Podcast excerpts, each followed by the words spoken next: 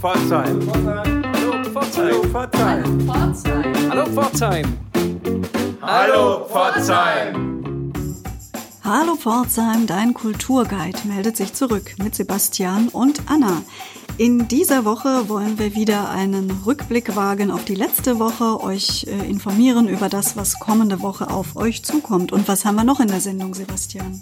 Ja, das ist schon eine ganze Menge, was wir da für euch zusammengetragen haben im Rückblick und im Ausblick. Und außerdem haben wir noch ein Interview für euch. Unser Teammitglied Sabina hat äh, einen Ausflug gemacht ins JS Klotz Verlagshaus und hat dort mit Jeff Klotz und Alexandre Goffin über die vielfältigen Aktivitäten gesprochen.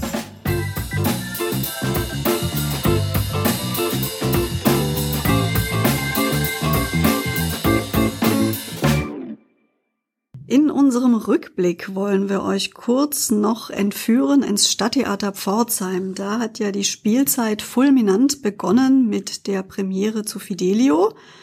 Ähm, ja, die Presseberichte haben sich überschlagen. Es gab stehende Ovationen. Es muss ein ganz großartiges Ereignis gewesen sein. Das freut uns sehr, weil gerade unter den gegebenen Bedingungen ist es ja nicht ganz einfach. Randnotiz zu Fidelio übrigens. Die Kostüme hat Gina Dilber gestaltet, äh, die regelmäßigen Hörer von Hallo Pforzheim kennen sie aus unserem Podcast oder aber aus dem Café Roland. Sie ist ja eigentlich Designerin, aber auch die Chefin vom Café Roland und hatte eben jetzt das Vergnügen, bei Fidelio die Kostüme künstlerisch zu gestalten. Am Theater ging es danach auch gleich weiter mit der Premiere der Zofen und auch diese Woche steht eine Premiere an, nämlich die von Shakespeare in Love. Das dürfte ein wildes und spannendes Stück werden. Am Samstag um 19.30 Uhr geht es hier los. Kümmert euch am besten auch hier zeitnah um Karten, weil durch die gegebenen Bedingungen eben die Plätze sehr begrenzt sind. Vielleicht waren einige von euch am Wochenende auch in der KF beim inzwischen fünften Kulturfest an der KF.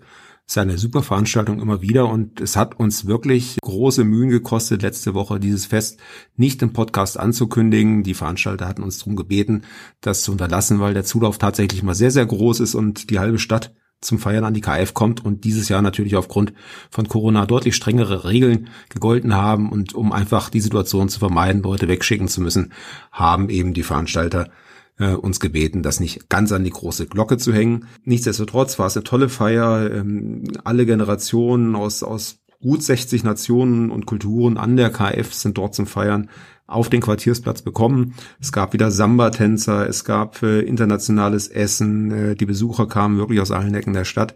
Und wir hoffen sehr mit den Veranstaltern, dass es nächstes Jahr vielleicht wieder ganz regulär stattfinden kann und ohne Besucherbegrenzung und dass das dann sicher auch wieder ein ganz tolles Fest werden wird.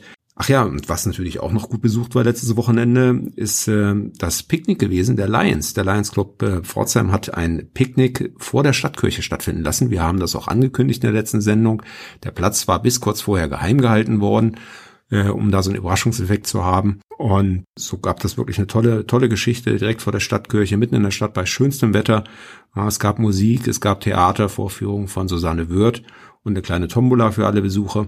Und äh, ich denke, gerade in diesen Zeiten ist es doch schön, wenn solche Veranstaltungen durchaus auch mit so viel Zuschauern, Teilnehmern stattfinden können, oder? Anna, was meinst du? Auf jeden Fall. Den Veranstaltern äh, gut zugespielt hat natürlich das Wetter. Da haben wir im Moment ja wunderbare ähm, ja, Temperaturbedingungen, die Sonne strahlt. Also unter diesen Bedingungen lassen sich natürlich auch Kulturveranstaltungen draußen gut äh, umsetzen. Die Frage ist natürlich, was es, äh, wie das wird, wenn es jetzt eben herbstlicher wird, wenn der Regen einsetzt, dann wird es sehr viel schwerer werden, draußen schöne Kulturveranstaltungen zu besuchen. Umso besser ist doch, dass sich zum Beispiel das Kulturhaus Osterfeld jetzt neu aufgestellt hat die ersten Veranstaltungen auch wieder geplant hat, natürlich auch hier unter besonderen Hygienebedingungen, mit besonderen Einschränkungen, was die Sitzplätze angeht, aber die die Mitarbeiter, das Team des Osterfelds ist sehr zuversichtlich, dass es jetzt wieder richtig losgehen kann. Zwei Veranstaltungen haben wir auch ganz konkret für euch.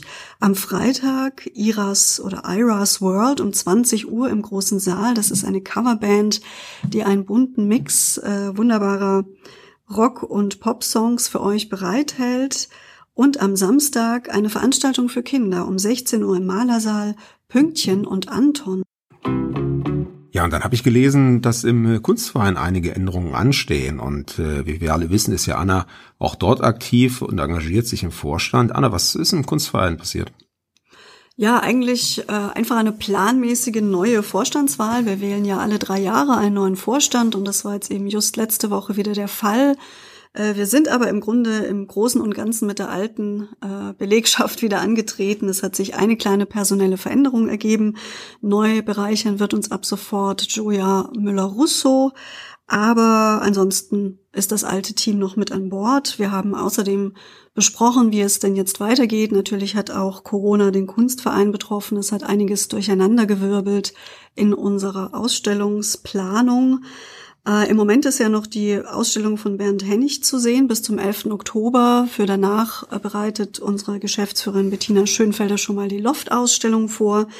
Und ja, danach wird es wohl so sein, dass wir viel nachholen werden von dem geplanten, das eben verschoben werden musste. Ja, und glücklicherweise nicht verschoben werden müssen die geplanten Abokonzerte des Südwestdeutschen Kammerorchesters hier in Pforzheim. Das SWDKO ist ja eine feste Größe hier im Kulturbetrieb und äh, da freuen wir uns, dass diese stattfinden können, auch wenn es natürlich alles andere als leicht ist unter den gegebenen Voraussetzungen für das äh, Orchester. Zum Beispiel für die Konzerte im Kongresszentrum, wo gut 2000 Menschen am Publikum reinpassen, wird es so sein, dass äh, künftig jede zweite Reihe komplett leer bleiben muss. Zwischen den Besuchern müssen anderthalb Meter Abstand bleiben, je nachdem, in welchem familiären Verhältnis sie zueinander stehen. Und insgesamt kriegt man da so etwas mehr als 400 Stühle dann bestuhlt im Kongresszentrum. Trotzdem sind die Musikerinnen und Musiker zuversichtlich, allen voran der Dirigent Douglas Bostock, dass es trotzdem eine gute Saison werden wird und letztlich muss man ja auch einfach mit den neuen Gegebenheiten irgendwie umgehen, lernen, denn die werden uns sicherlich noch eine ganze Weile begleiten. Ja, wobei ich es mir für die Musiker da oben auf der Bühne und die Musikerinnen natürlich auch sehr traurig vorstelle, in so einem halbleeren Saal zu blicken. Da hat die Marionettenbühne Mottenkäfig eine ganz lustige Variante gefunden, wie ihre Truppe nicht vor leeren Reihen spielen muss. Die besetzen nämlich die leeren Plätze, also die Plätze, die leer bleiben müssen, wegen der Hygienemaßnahmen mit Figuren, die sie gebastelt haben. Das finde ich eine wirklich lustige Idee, dass äh, eben die Darsteller oder die Darstellerinnen und die, die Musizierenden eben nicht in leere Reihen blicken, sondern in volle Reihen, wenn eben doch nicht alles Menschen sind. Absolut, das denke ich auch. Also gerade für die Künstler auf der Bühne ist das eine tolle Geschichte, dass man da in einen scheinbar vollen Zuschauerraum reinblickt. Obwohl ich habe Fotos gesehen, Masken tragen die Puppen in den Reihen nicht, oder? Ja, das ist richtig. Ob man das noch nachholen müsste? Ja, man könnte zumindest drüber nachdenken, aber das mit dem kleinen Augenzwinkern macht. Übrigens eine wichtige äh, Veranstaltungsreihe, die wir euch noch mit auf den Weg geben wollten, die aktuell läuft, ist die interkulturelle Woche. Genau, die besteht schon seit 1975, wird von einer Reihe verschiedener Einrichtungen, Institutionen gemeinsam organisiert und die haben zwei komplette Kulturwochen äh, für euch vorbereitet. Haben wir da bestimmte Tipps, Sebastian? Ja, die haben wir. Also die Kulturläufe Woche läuft im Prinzip schon. Und unser Tipp für euch wäre zum Beispiel am Sonntag um 11 Uhr eine szenische Lesung mit dem Titel Empfänger unbekannt im Kulturhaus Osterfeld. Um 11 Uhr geht's los und zur gleichen Zeit, auch um 11 Uhr, könntet ihr zu einem interkulturellen Gottesdienst in den alten Schlachthof kommen. Genau, ansonsten ist das wirklich bunte, breit gefächerte Programm, was die Interessen angeht, auf der Facebook-Seite der interkulturellen Woche Pforzheim abrufbar. Da sind viele Player mit dabei, die wir sonst auch kennen, also das Koki, das Schmuckmuseum zum Beispiel. Äh, es gibt Workshops, es gibt Gottesdienste, es gibt Besichtigungen, also ist allerhand geboten. Schaut da einfach mal rein. Wenn ihr jetzt noch wissen wollt, was im Verlagshaus JS Klotz alles geboten wird, und das ist eine ganze Menge, das können wir euch jetzt schon sagen, der bleibt einfach dran, hört sich das Interview an, das unser Teammitglied Sabina zusammen mit Jeff Klotz und Alexandre Goffin geführt hat. Viel Spaß dabei.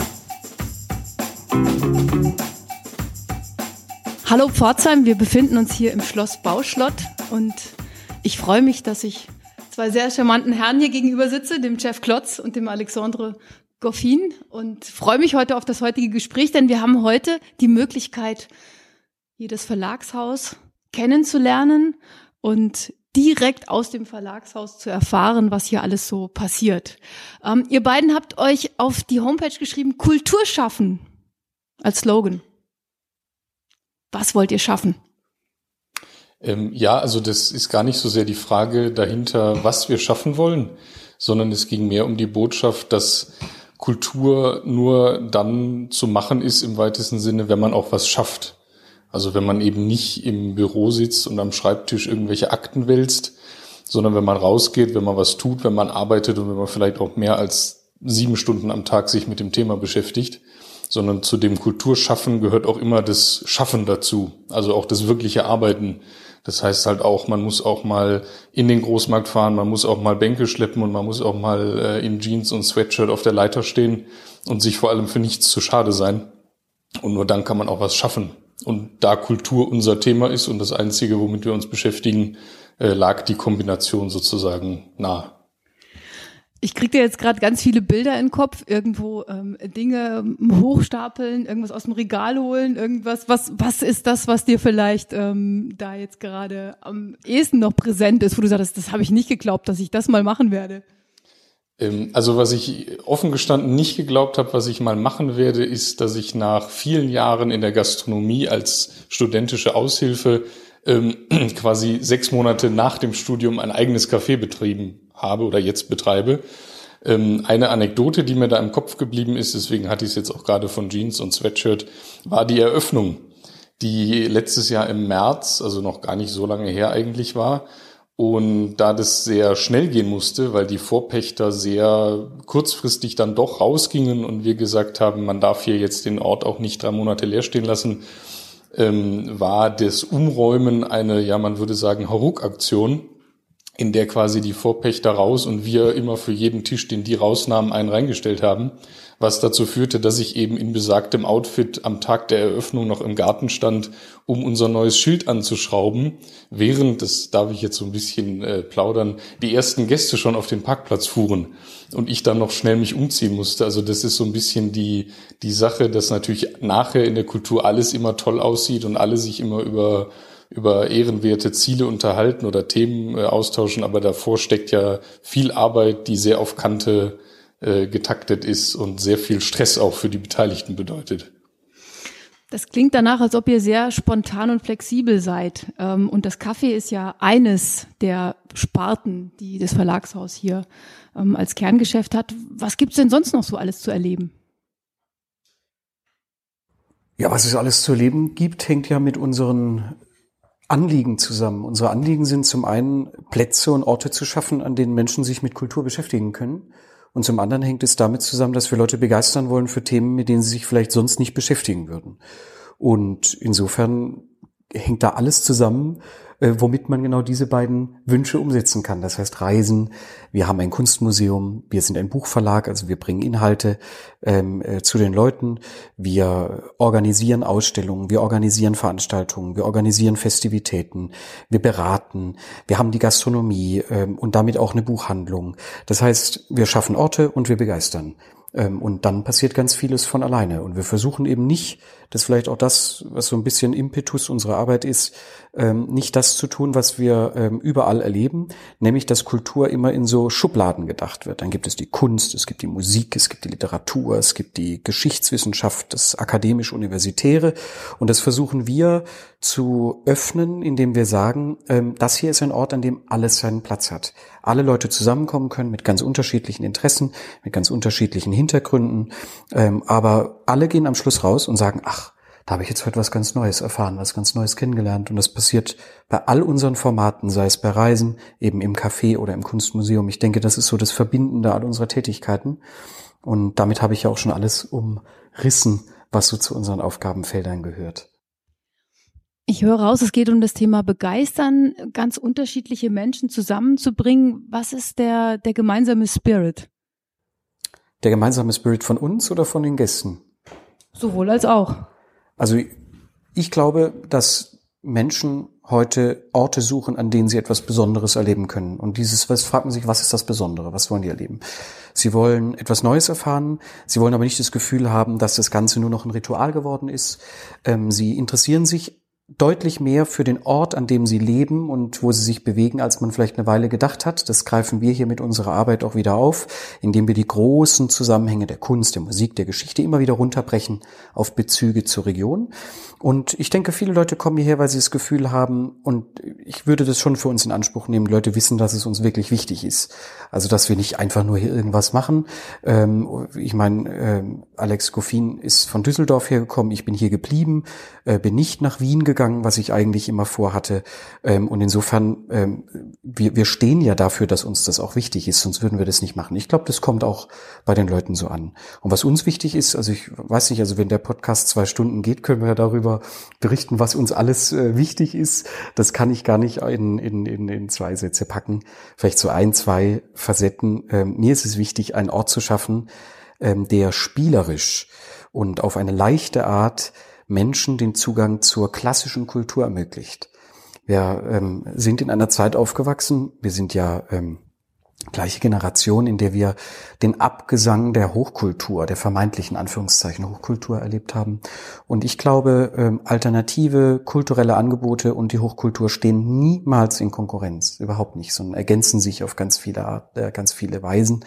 Und wir stehen dafür, dass man sehr modern auch klassische Kultur und das, was man so ein bisschen verpönt als Hochkultur bezeichnet, verbinden kann mit modernen Formaten, modernen Themen, dass auch die klassische Kunst spannend sein kann, verbunden werden kann mit zeitgenössischen Aspekten der Kunst, dass Geschichtswissenschaft und Vermittlung was Spannendes sein kann ähm, über neue Formate. Also wir stehen so ein bisschen dafür, ich glaube, das verbindet uns auch, dass die klassischen Formate nicht am Ende sind, überhaupt nicht. Äh, man sie vielleicht nur ein bisschen modern adaptieren muss und wir uns überlegen, was von den klassischen Formen der Kultur könnte auch heute Leute noch begeistern. Wir überlegen uns, wie wir das hinbekommen und wir machen die Erfahrung, dass gerade jüngere Leute ähm, sich dafür dann doch sehr interessieren, weil vielleicht einfach die Formate fehlen, über die man auch klassische Kulturkonzepte äh, vermitteln kann. Bestes Beispiel äh, war jetzt eben als fulminantes Ereignis ähm, der die große Veranstaltung mit dem Südwestdeutschen Kammerorchester hier im Hof. Das war ja ein klassisches Kulturereignis, aber in einem ganz neu gedachten Format.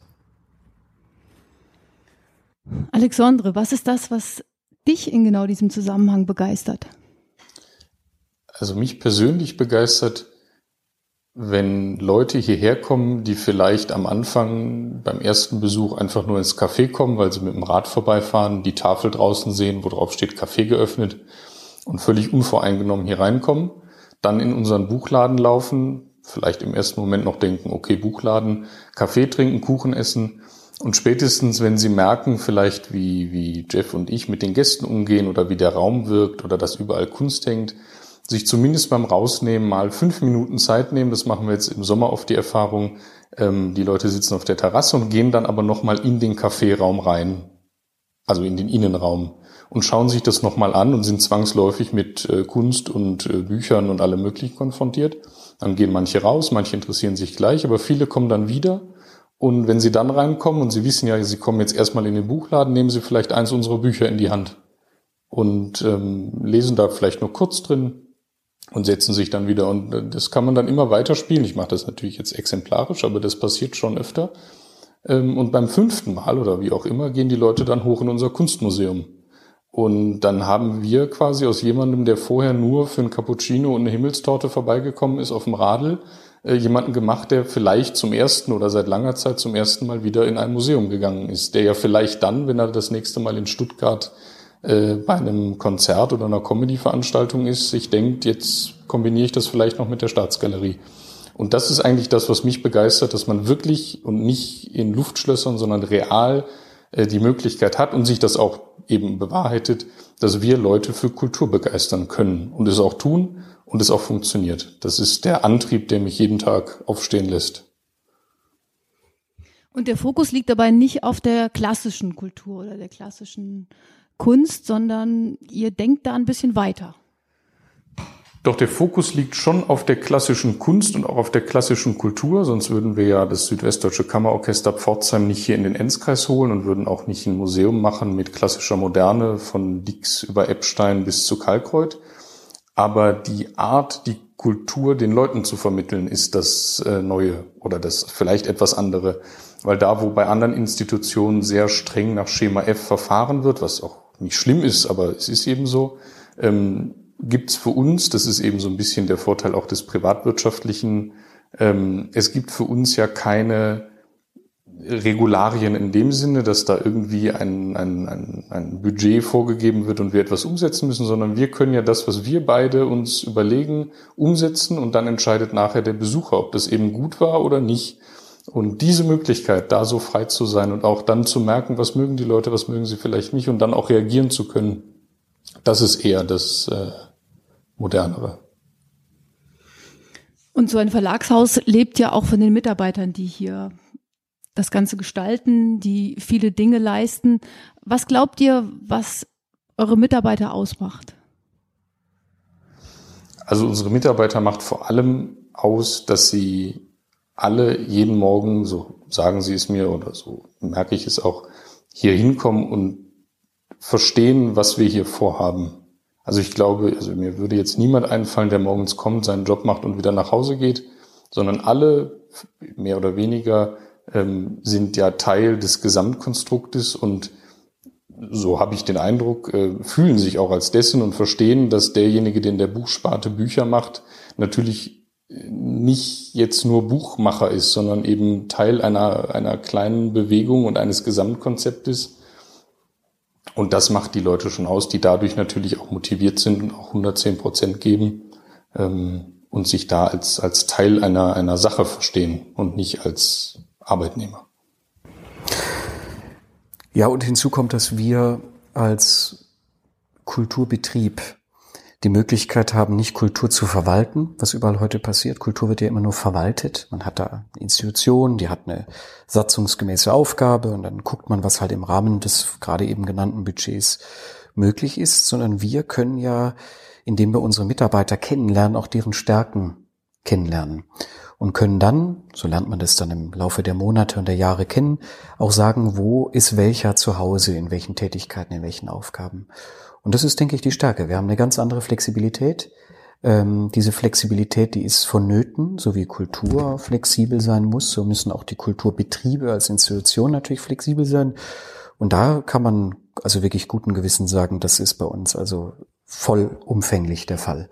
Also ist wirklich äh, mit unseren Mitarbeitern ein sehr, sehr flexibles Unternehmen. Ähm, jedes Jahr stehen andere Projekte im Fokus, ändern sich die Schwerpunkte, ändern sich ein bisschen die Themen. Wir haben jetzt ja für die nächsten Jahre, das ist ein Fokus, ein Schwerpunkt, auf den wir aus tiefster Überzeugung viel, viel Wert legen, den Austausch mit Osteuropa in den Mittelpunkt gerückt. Ähm, jetzt fangen wir mit Rumänien an. Später werden auch mal Ungarn, Polen, andere Länder da und auch Serbien eine Rolle spielen. Das ist uns wichtig, dass man einen anderen Blick auf Osteuropa hat. Und sowas können wir einfach entscheiden. Und wenn wir das tun und wir transportieren das in die Mitarbeiterschaft, dann stößt es auch dort immer auf großes Interesse und wir sehen sofort, was kann man da vielleicht gemeinsam entwickeln. Und ähm, Insofern muss man auch sehen, dass unsere Projekte, die wir umsetzen, immer Gemeinschaftsprojekte sind. Also wir zwei sind natürlich die Galionsfiguren und die sozusagen die Lokomotiven, aber da ist ein ganzer Zug dahinter. Das darf man nicht vergessen. Das klingt auch danach, dass ob ihr gerne ähm, kooperiert, kooperiert mit anderen Institutionen. Was ist so euer Fokus für die nächsten Jahre? Ja, wir kooperieren sehr gut mit anderen, mit anderen Institutionen. Also ich möchte da vielleicht ähm, zwei Kooperationen oder drei exemplarisch herausgreifen. Eine sehr enge, über viele Jahre durch verschiedene Projekte gewachsene Kooperation pflege ich auf ganz unterschiedlichen Ebenen, ähm, eben auch hier über Schloss Baustadt und den Verlag mit dem Badischen Landesmuseum das ja ein Stück weit auch meine akademische Heimat ist. Ähm, ganz viele Projekte. Wir machen die Reisen fürs Landesmuseum mit. Äh, wir setzen jetzt ein großes Buchprojekt um und, und, und. Da gibt's noch verschiedene weitere Berührungspunkte.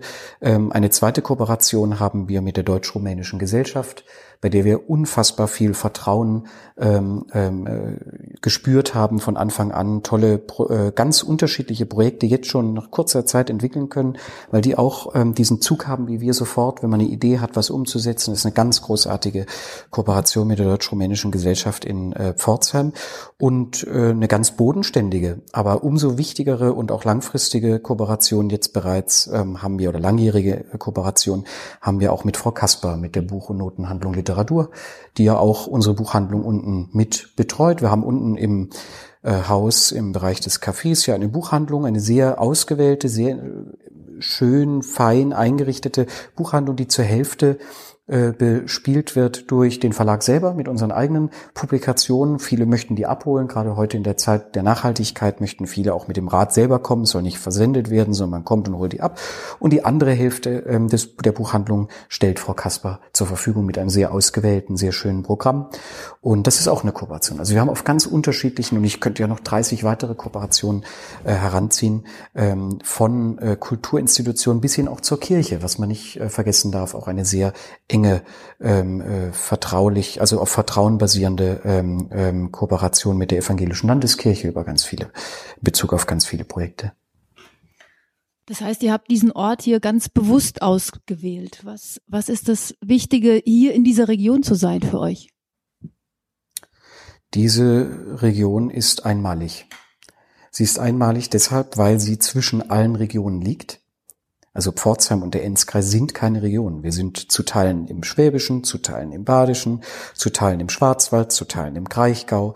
Und wir sind in der großen Achse Karlsruhe, Pforzheim, Stuttgart, Verdichtungsgebiet. Das ist ja hier kein ländlicher Raum mitnichten. Das ist ja vorstädtischer Raum für die großen Ballungszentren. Wir haben also die Annehmlichkeiten des ländlichen Raumes, ähm, gewachsene Strukturen, beständige Strukturen, aber trotzdem alle Annehmlichkeiten auch der Stadt mit den Kulturinstitutionen. Und das ist ja nicht nur einmal. Das gibt es ja in Karlsruhe, Pforzheim, Stuttgart, Mannheim, Baden-Baden und so weiter. Also wir sitzen ja hier in einer Region, die es so in dieser Dichte und auch mit diesem Wohlstand und mit einer Bevölkerung, die so unfassbar interessiert ist und auch so dankbar ist, ähm, das gibt es also ich, ich habe es nirgendwo sonst so kennengelernt, muss ich sagen. Und das ist schon großartig. Da können wir natürlich als Verlag, es gibt ja auch nicht mehr so viele Verlage heutzutage, ähm, uns hier sehr gut ähm, ähm, aufstellen ähm, mit allem, was wir machen. Gutes Beispiel ist, zwischen Karlsruhe und Stuttgart gibt es kein Kunstmuseum dieser Art. Es gibt kein Museum, in dem Jemand, der sagt, er möchte mal einfach die Kunst als Beispiel des 19. Jahrhunderts kennenlernen, anhand der großen Maler der Zeit, der kann nach Karlsruhe oder Stuttgart, aber sonst nirgendwo hin. Oder eben zu uns nach Bauschlott. Da gibt's das. Und wir haben hier die gesamte Kunstgeschichte nicht nur in einem Raum oder zwei, sondern auf einer gesamten Etage eines Schlossflügels. Und ähm, ich denke, da haben wir schon Alleinstellungsmerkmal in vielerlei Hinsicht. Und ähm, es ist das, was Herr Goffin immer sagt, die Besonderheit äh, des Schlosses Bauschott hier im Besonderen ist die Atmosphäre natürlich der Architektur, des Platzes, aber auch ähm, das ganzheitliche Konzept. Wir sind hier imstande, einen halben Tagesausflug äh, sozusagen zu begründen. Man kann hier Kaffee trinken, man kann ins Museum, man kann ein bisschen rumlaufen, der Hof ist geöffnet, man kann von hier Ausflüge machen. Mollbronn ist zwei Orte weiter kann von hier nach Pforzheim. Und wir erleben das ja auch. Unsere Gäste kommen ja nicht nur hier aus der Gegend. Unsere Gäste kommen aus Ulm, Schwäbisch Hall, fahren teilweise eine Stunde, anderthalb hierher. Wir haben oft Gäste hier, die sind extra aus Mannheim gekommen, weil sie davon gehört haben. Und äh, wir verstehen uns hier schon auch in der Verantwortung, die Leute erstens für die Region zu begeistern, aber sie von hier auch weiterzuleiten an besondere Orte in der Gegend. Und ich denke, das kommt auch so an. Alexandra, hat es gereicht, dich hierher zu locken? Ähm, ja, um das mit einem Satz zu beantworten oder einem Wort. Ähm, ja, das hat gereicht, ähm, weil am Anfang bin ich hierher gekommen und habe ob einiger Projekte auch gar nicht so realisiert, wo ich jetzt bin und was ich hier mache. Und dann irgendwann reflektiert oder mich gefragt, warum ich eigentlich aus einer Großstadt kommend mich hier gar nicht so unwohl fühle, wie ich es immer dachte, wie ich mich auf dem Land unwohl fühlen würde, wenn ich denn dort leben würde. Und dann ist mir aufgefallen, das knüpft jetzt ein bisschen daran an, was Herr Klotz gerade sagte, dass ich, wenn ich quasi den Grundriss Düsseldorfs in der Fläche, also die Stadt, in der ich geboren und aufgewachsen bin, nehmen würde und Bauschlott als Zentrum nehme und dann den Grundriss einmal drumrum lege, dann habe ich auf der Fläche dieser Stadt hier mehr Angebot als in Düsseldorf. In Düsseldorf gibt's eben ein Theater, eine Oper, ein Schauspielhaus, mehrere Museen, aber natürlich immer aufeinander abgestimmt. Und hier, wenn ich alleine jetzt mal diese fünf Dinge nehme, da habe ich ja in Pforzheim fünf Museen, in Remchingen äh, den alten Pfarrsaal, in äh, Niefern Kulturhaus, in Pforzheim Kulturhaus Osterfeld. Also ich habe ja Ich kann das, ich kann das ja gar nicht zählen, was ich quasi in der gleichen Fahrzeit hier erreichen kann, als wenn ich in der Stadt wäre. Und dazu kommt eben die, die schöne Lage, die schönen Orte, die schöne Natur. Und, und das ist mir auch wichtig, äh, das sage ich auch immer, und eben auch die Nähe zu Pforzheim, weil Pforzheim natürlich da mir auch immer die Möglichkeit gibt, wenn ich mal quasi Sehnsucht nach einer Stadt habe, dann bin ich eben auch in 15 oder bei Verkehr 20 Minuten äh, mitten in einer Stadt. Und zwar in einer Stadt, so wie ich mir die vorstelle als Düsseldorfer. Und das ist eben nicht Heidelberg, wo ich studiert habe, was ein Städtchen ist, sondern ich bin in einer urbanen Stadt mit 50er Jahre Bau, mit äh, allen möglichen Angebot, auch mit Subkulturen, mit Kneipen. Und diese Mischung aus quasi dem Enzkreis und dieser Urbanität in der Stadt, die ist für mich die, die perfekte eigentlich.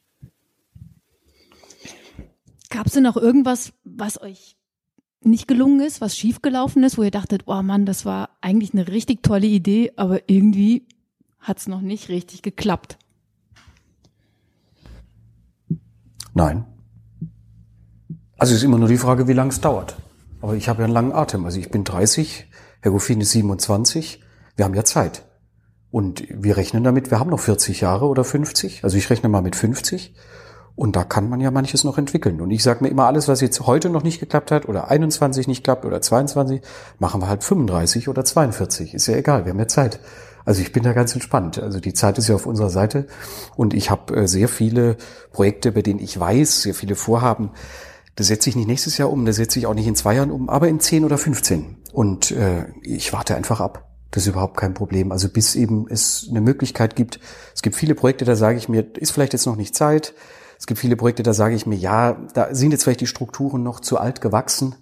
Ähm, ich glaube nicht, dass wir ähm, Projekte hatten, also mir fällt jetzt wirklich keins ein, das wirklich gescheitert wäre. Wir stellen nur fest, so viel kann ich sagen, ähm, das ist schon eine Beobachtung, die ich auch kritisch immer wieder anmerke und auch an dieser Stelle anmerken will. Städte wie Pforzheim, aber auch andere neigen dazu, eine Struktur zu entwickeln, in der 200, 250 Leute Kultur für 250 Leute machen. Und das muss man auch kritisch sehen, auch ich selbstkritisch, ich äh, partizipiere ja auch oft, aber ähm, da hat man was missverstanden. Die Zielgruppe der Kultur ist, sind nicht die Kulturschaffenden. Man macht nicht Kultur für sich selbst, damit man sich trifft im Freundeskreis, den man schon seit 50 Jahren kennt, sondern man macht Kultur für die Bevölkerung. Man macht Kultur für die Menschen, die da heute leben, im Enzkreis, die gewachsene Struktur, aber auch in der Stadt die, die Bevölkerung, die dort heute wohnt. Und das ist eine andere Gesellschaft und äh, das ist eine tolle Gesellschaft, mit der muss man sich beschäftigen. Und ähm, insofern ist für mich mehr die Frage, wie kriegt man es hin, kulturelle Formate zu entwickeln, Plattformen zu entwickeln, Orte zu schaffen, an denen man die unterschiedlichen Gruppen, die es gibt, eben gewachsen wie auch neu ähm, erreicht, um eben rauszukommen aus diesen engen Biosphären des sich selbst beweihräuchernden. Das ist ein Problem in Städten so zwischen 50 und 200.000 Einwohnern, dass da oft so die Struktur in sich gefangen ist. Man beschäftigt sich zu viel mit sich selbst. Und ich denke, das ist vielleicht etwas, das habe ich bisher noch nicht geschafft, dass in den Gremien oder in den Bereichen, in denen wir aktiv sind, man, man, wir es schaffen, die Leute dazu zu bringen, nicht immer wieder zurückzufallen in die Beschäftigung mit sich selbst. Das ist nämlich ein Grundproblem, das wir in Pforzheim zum Beispiel auch erleben. Ähm, wir kommen sehr viel rum und sind eben da nicht immer drin in, in diesen kleinen, kleinteiligen Sachen. Aber diese Beschäftigung mit sich selbst, die tut nicht gut. Ja, man muss nach draußen blicken, wie läuft das woanders, was kann man adaptieren, was kann man nach Pforzheim bringen für tolle Ideen. Und ähm, ja, das ist das Einzige, was mir jetzt zu dieser Frage einfällt. Also nichts, was bisher nicht gelungen wäre, aber das Projekt der Öffnung, ähm, sagen wir mal, der sehr ja verwachsenen Strukturen manchmal. Also da arbeiten wir natürlich schon dran, dass wir versuchen, neue Leute zu integrieren in die Strukturen und auch gerade den Blick für die Zielgruppen zu öffnen. Ja, wir haben 130.000 Einwohner. Man muss sich immer fragen: Mache ich wirklich das für 130.000 Leute oder mache ich es für meine fünf Freunde? Und da arbeiten wir natürlich schon darauf hin, dass man nicht immer sich selbst als Zielgruppe sieht. Alexandre, für dich, welche Zielgruppe ist für dich am attraktivsten? Ähm, also attraktiv ist vielleicht ein schwieriges Adjektiv, aber für mich am interessantesten sind die Pforzheimer. Und zwar die, die da leben in Pforzheim. Ähm, weil ich glaube, das ist eine Zielgruppe, die man mit neuen Themen, die noch nicht erschlossen sind, ähm, erreichen kann und auch erreichen wird, wenn man weiß, wie man das gut macht und die sich auch erreichen lassen. Ähm, und ich glaube, das ist für mich die interessanteste, weil es die von außen betrachtet vielleicht am kulturell entferntesten, entfernteste Zielgruppe ist. Aber da natürlich das größte Potenzial ist auch, Leute wirklich dafür zu begeistern. Und wenn ich es heute schaffe, den 22-jährigen Pforzheimer vielleicht mit irgendeinem Kunstfestival in der Stadt einfach nur an das Thema ranzuführen, dann schaffe ich es vielleicht in zehn Jahren, dass der mit 32 mal in Museum geht und mit 42 mal ins Theater. Und dann ist alles gewonnen. Ich glaube, der, der große Fehler, deswegen offen gestanden mag ich auch so fragen, ob das jetzt geklappt hat oder nicht, nicht. Ähm, der große Fehler ist immer, man versucht immer anderen was aufzuzwingen, man versucht immer sein Programm Leuten aufzudrängen, anstatt einfach Angebot zu schaffen, sich zu freuen, wenn einer kommt, wenn halt keiner kommt, ist auch nicht schlimm, und sich zu überlegen, womit könnte ich denn im Moment die Leute begeistern, damit die sich per se mal für das Thema Kultur interessieren. Weil ich werde den 22-Jährigen oder die 22-Jährige, egal aus welcher Stadt, äh, nicht freiwillig in die Oper kriegen. Also beziehungsweise die, die da mit in dem Alter hingehen, die kommen auch so. Die muss ich nicht begeistern. Also ist ja die Frage, wie spreche ich quasi der Sprache derer, die ich erreichen möchte, um sie dann an die Hand zu nehmen oder ihnen einfach Möglichkeiten zu offenbaren, sich dann damit zu beschäftigen. Und die Leute beschäftigen sich damit, die sind ja nicht blöd. Man muss ihnen eben nur Angebote zur Verfügung stellen und darf nicht erwarten, dass einer quasi, der sich für Kultur vielleicht interessiert, damit einer Puccini-Oper anfängt. Ja, also ich, ich würde dazu sagen, mein persönlicher Antrieb ist es, die, die klassische Kultur zu erhalten. Ich sehe das auch als eine meiner Lebensaufgaben, dass ich es hinbekomme, in meinem kleinen, bescheidenen Umfeld mit meinen bescheidenen Mitteln ähm, Formate wie Oper, Theater, äh, Kammermusik, ähm, auch schöngeistige, hochwertige Literatur ähm, als Dinge aufrechtzuerhalten um mich herum. Ich glaube nämlich nicht, auch wenn das überall postuliert wird, ich glaube nicht, dass diese Dinge obsolet sind oder immer weniger partizipiert, also äh, wahrgenommen werden. Das, äh, also man hat da was missverstanden. Ich glaube, die Art, wie Institutionen, die das aufführen, machen, die sind vielleicht schwierig, weil das sind Milieus, die da entstanden sind, in denen eine spezielle Art der Kultur gepflegt wird. Aber die Inhalte, also eine Oper zu erleben, ich glaube, man erreicht damit auch jemanden, der das noch nie gesehen hat. Also das ist ein emotionales Ereignis. Ich glaube aber, man bekommt viele Leute nicht dazu, weil mit diesen Inhalten, mit der Oper als musikalisches Ereignis oder mit speziellen Lesungen oder Vernissage bei Kunstausstellungen geht ja immer auch eine Art Milieu einher. Da kleidet man sich entsprechend, da treffen sich Leute, die sich schon kennen. Ich glaube, das schreckt mir ab. Nicht der Inhalt, sondern das Format drumherum. Und man muss mehr über die Formate sprechen und nicht im, in der Beschäftigung mit den Formaten zugleich die Inhalte fallen lassen, weil die, die, das, die Großartigkeit europäisch klassischer Musik und die Großartigkeit unserer kanonischen Literatur und unserer Opern, die wird nie weniger bedeutsam sein. Das glaube ich nicht. Ähm, und äh, immer wieder höre ich, ja, da muss man aber einen kulturellen Anknüpfungspunkt haben. Gehen Sie nach Ostasien, da wird unsere klassische Musik mehr gespielt als bei uns in Europa. Da gibt es historisch keinen Anknüpfungspunkt und trotzdem ist man begeistert für diese Musik. Und äh, wenn Ostasien sich begeistern lässt für klassisch europäische Musik, ähm, dann sind doch alle Argumente genommen, äh, warum wir nicht auch die zugezogene Bevölkerung hier bei uns für klassisch europäische Musik begeistern sollten ähm, und könnten. Und insofern glaube ich, wir müssen viel mehr über Formate sprechen und über die Frage, wen kann man vielleicht äh, sozusagen integrieren in die, ins eigene Tun aus den unterschiedlichen Milieus einer Gesellschaft als grundsätzlich den, äh, auf den Abgesang äh, dieser äh, Formate zu, äh, dieser Inhalte zu blasen. Ich glaube, da ist man auf einem Holzweg. Ähm, ich bin da sehr äh, zuversichtlich. Ist, ich arbeite dran, dass es auch in 30, 40 Jahren diese Sachen noch gibt. Das heißt, wir brauchen auch viele Multiplikatoren. Menschen, die quasi darüber reden und ähm, die andere wiederum dafür begeistern was ist so die, ja, wie, wie schafft ihr das? Also wenn ich das jetzt verrate, dann habe ich nächste Woche drei Verlage mit Kulturzentrum um mich herum gegründet. Das äh, ist natürlich Betriebsgeheimnis, wie wir das schaffen. Aber ich glaube, der, der Knackpunkt ist äh, Ehrlichkeit und Aufrichtigkeit weil wir wollen hier in unserem Museum keinen Besucherrekord knacken. Wir freuen uns über jeden, der kommt, aber bei uns wird nicht nachher an den Zahlen gemessen.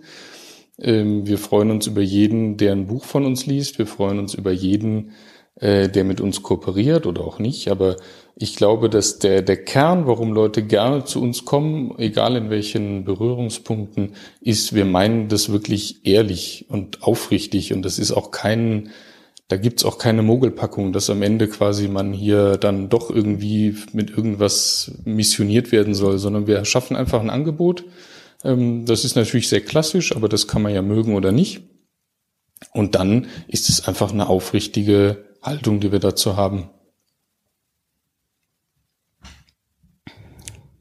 Das klingt für mich unglaublich inspirierend und auch gerade dieses Thema ehrlich klingt äh, für mich so, als ob auch jemand einfach herkommen kann und nicht irgendeine Rolle spielen muss, sondern er kommt so, wie er ist und er hat die Möglichkeit, etwas zu erleben. Verstehe ich das richtig? Zu uns kommen ganz unterschiedliche Leute, die gar keine Rolle spielen. Ich habe hier manchmal Motorradfahrer, die äh, halten hier an, laufen rein und äh, also ich muss die schon überreden, äh, wenn ich sie im Kaffee treffe, doch mal ins Kunstmuseum zu gehen. Dann waren die aber eine Viertelstunde im Kunstmuseum oder eine halbe Stunde, gehen raus und sagen, das ist ja so großartig. Äh, ich komme wieder. Ich hätte nicht gedacht, dass das so groß ist.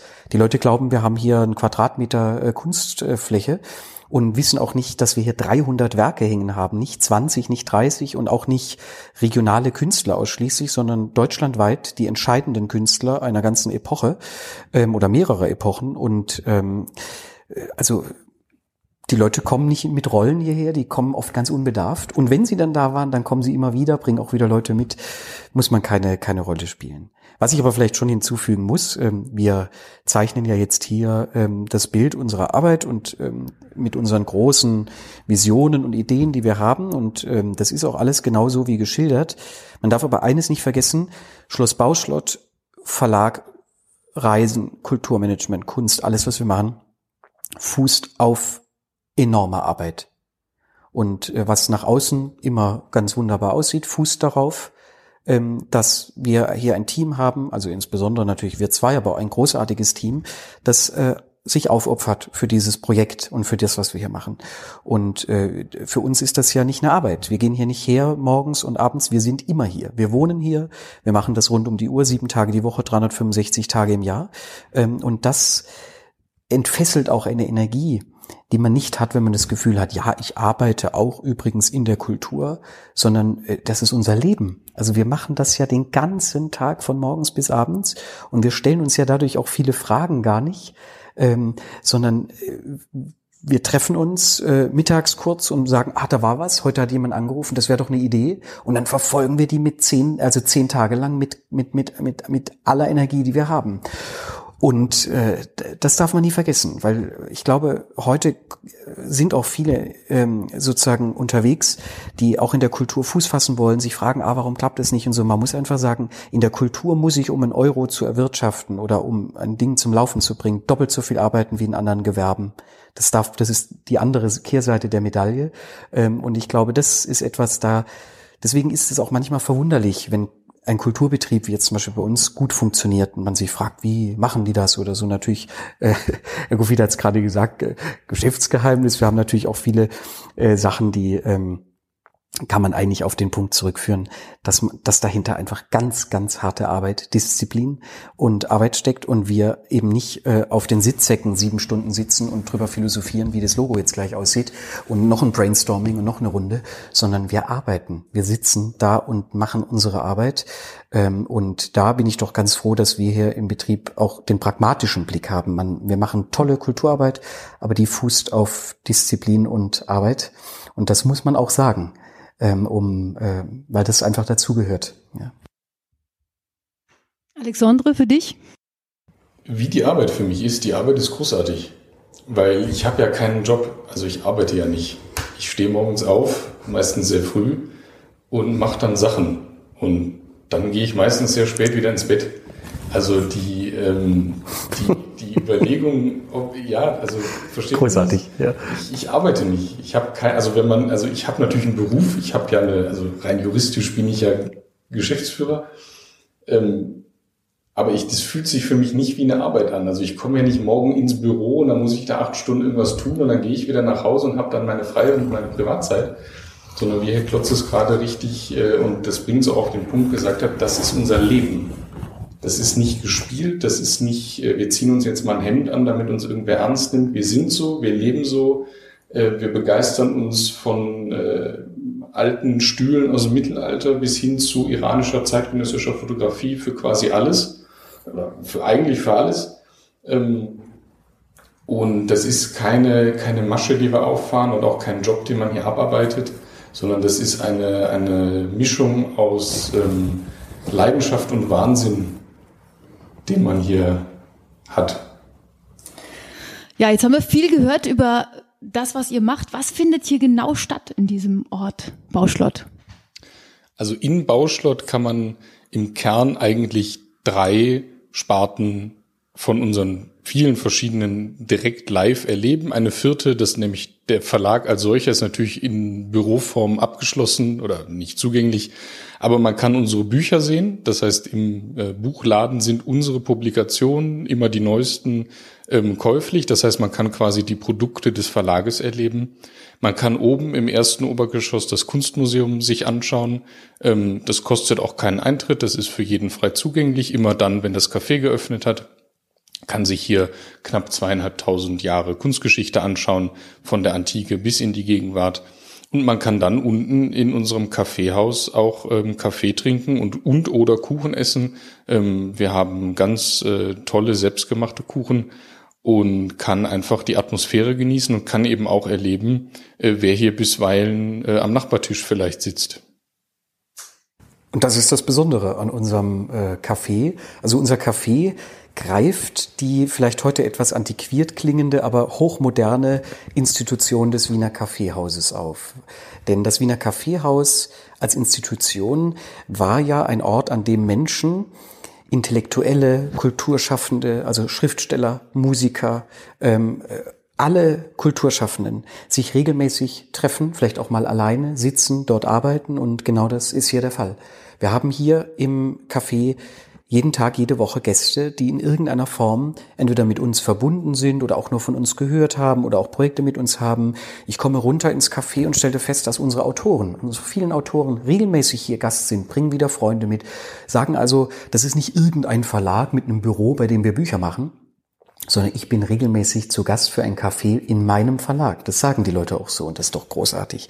Und diese Idee, dass Leute auch von fern kommen, unsere ganzen Geschäftspartner jetzt demnächst aus Berlin oder von anderswo in ganz Deutschland, die kommen hierher ähm, und verstehen dieses Kaffeehaus, das wir haben, dieses Café, dieses Kaffeehaus als einen kulturellen Kreis, als einen kulturellen Treffpunkt und Zirkel.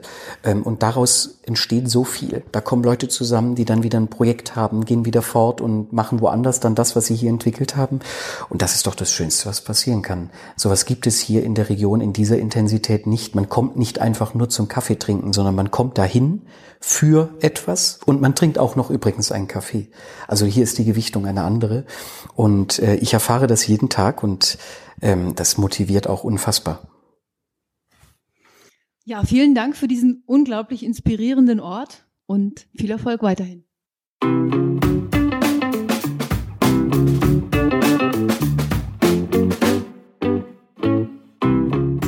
Vielen Dank für das schöne Gespräch. Und das war ja jetzt tatsächlich nicht das erste Gespräch, das wir in diese Richtung hatten. Wir hatten ja, ihr erinnert euch vielleicht, vor einigen Wochen schon mal ein Interview, das unser Teammitglied Andreas geführt hat mit Jeff Klotz, wo es in erster Linie um ihn als Person ging. Und äh, da fand ich es doch ganz interessant, jetzt nochmal Einblicke in das weitreichende, umfangreiche Verlagswesen zu bekommen. Und man ist immer wieder erstaunt, wenn man hört, was es dort an Aktivitäten gibt. Und ich persönlich finde es auch sehr, sehr schön, wie dort einfach äh, Pforzheim mit der Region, mit dem Enzkreis verbunden wird, wie der Austausch stattfindet, wie die Menschen zu den Angeboten in die Stadt geholt werden und umgekehrt. Und es ist sicher auch genau der richtige Weg, Pforzheim und den Enzkreis mehr miteinander zu verbinden, gerade auch auf der kulturellen Ebene, wie ich finde. Und Jeff Klotz und Alexandre Goffin machen das mit vielen guten Ideen und viel Engagement. Also ich bin ganz begeistert von der tollen Arbeit, die die beiden leisten.